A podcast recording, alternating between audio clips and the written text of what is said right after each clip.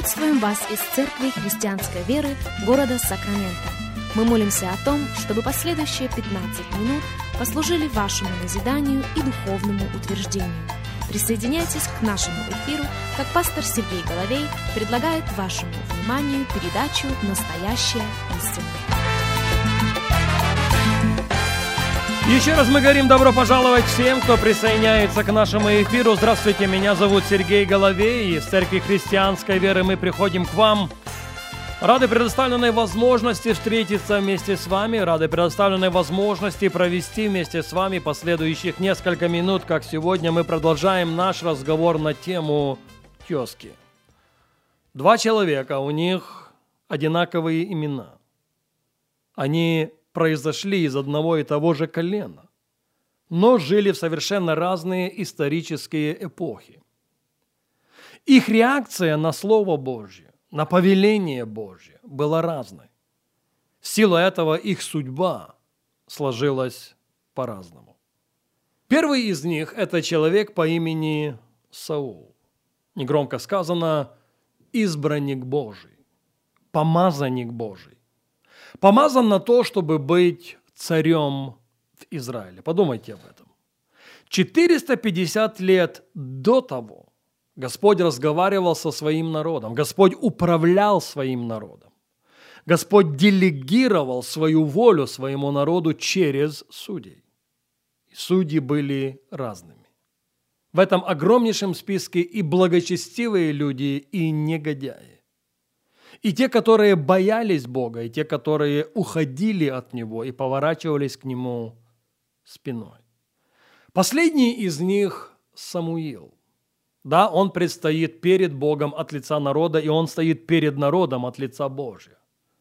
Но кроме всего прочего, он и судит наследие Господне. Он должен переходить из города в город, из селения в селение. Он должен встречаться с людьми. Он должен вникать в их тяжбы. Он должен ставить точки над «и».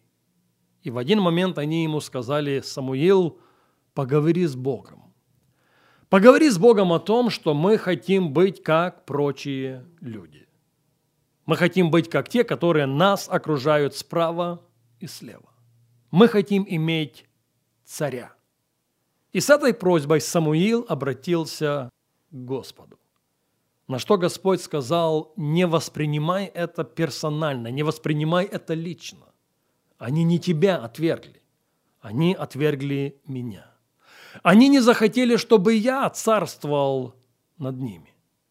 Но прежде чем я укажу тебе на человека, в котором я усмотрел царя над этим народом, ты расскажи им о правилах игры.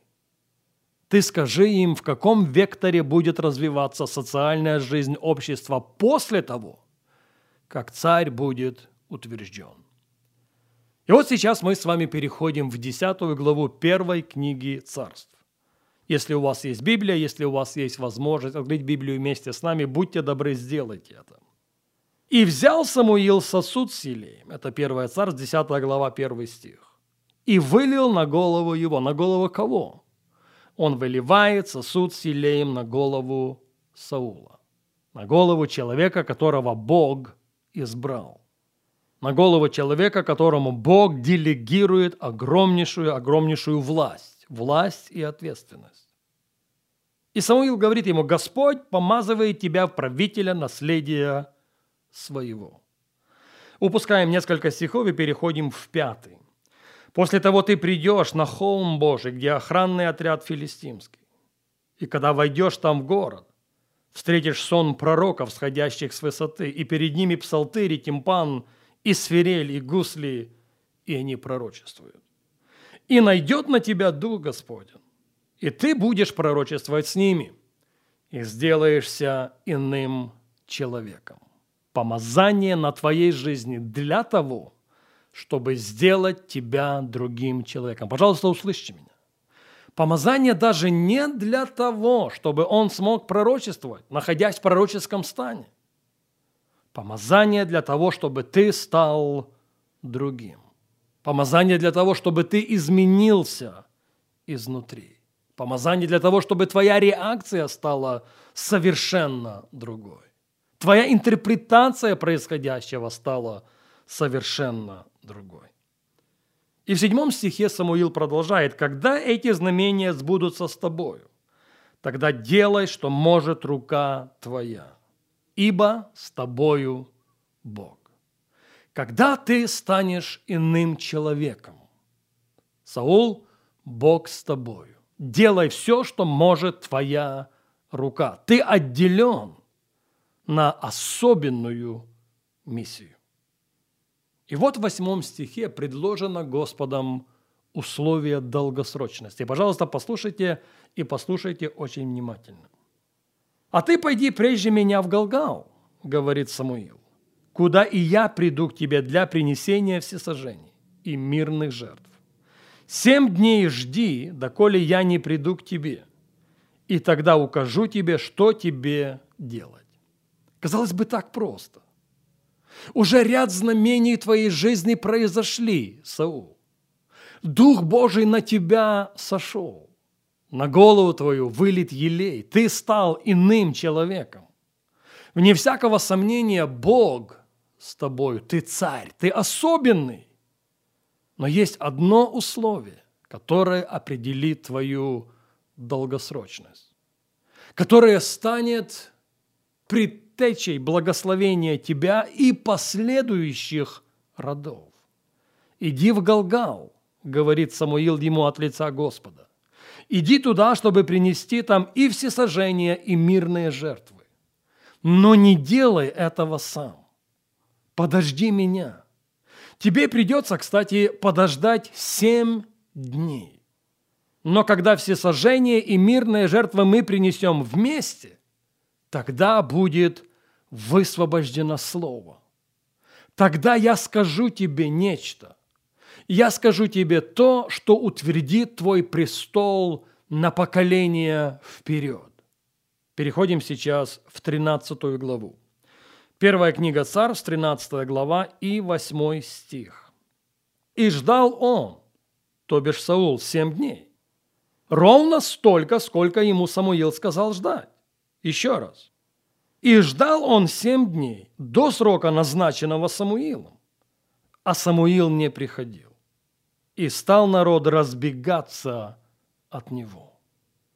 Смотрит Саул на часы.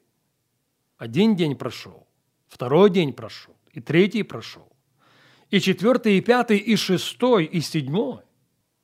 И срок был прописан самим Самуилом. А я знаю, что срок был прописан самим Богом. Самуил просто посланник, он мессенджер. Но что-то не срослось. Наверное, что-то в жизни пророка произошло. Он не успевает по времени, а народ разбегается от меня. Девятый стих. «И сказал Саул, приведите ко мне, что назначено для жертв все сожжения и для жертв мирных и вознес все сожжения. Но едва кончил он возношение все сожжения, как приходит Самуил. И вышел Саул к нему навстречу, чтобы приветствовать его. Но Самуил сказал, что ты сделал? Саул отвечал, я видел, что народ разбегается от меня, а ты не приходишь к назначенному времени. Филистимляне же собрались в Мехмасе. Тогда, подумал я, Теперь придут на меня филистимляне в Галгал, а я еще не вопросил Господа. И потому решился принести всесожжение. 13 стих. 1 Царств 13, 13. «И сказал Самуил Саулу, худо поступил ты». В английском переводе написано «глуп твой поступок». Тебе надо было дождаться меня – ты не мог приносить жертв и всесожжений без моего участия. Ты опередил события. Если бы мы сделали это вместе, тогда Господь дал бы тебе слово. Слово долгосрочности. Но ты все это разрушил своими руками, потому что поспешил с принесением жертвы. Действительно правдивы слова Соломона царя, терпеливый лучше храброго и владеющий собою лучше завоевателя города. Но к этой мысли мы возвратимся с вами на нашей следующей программе.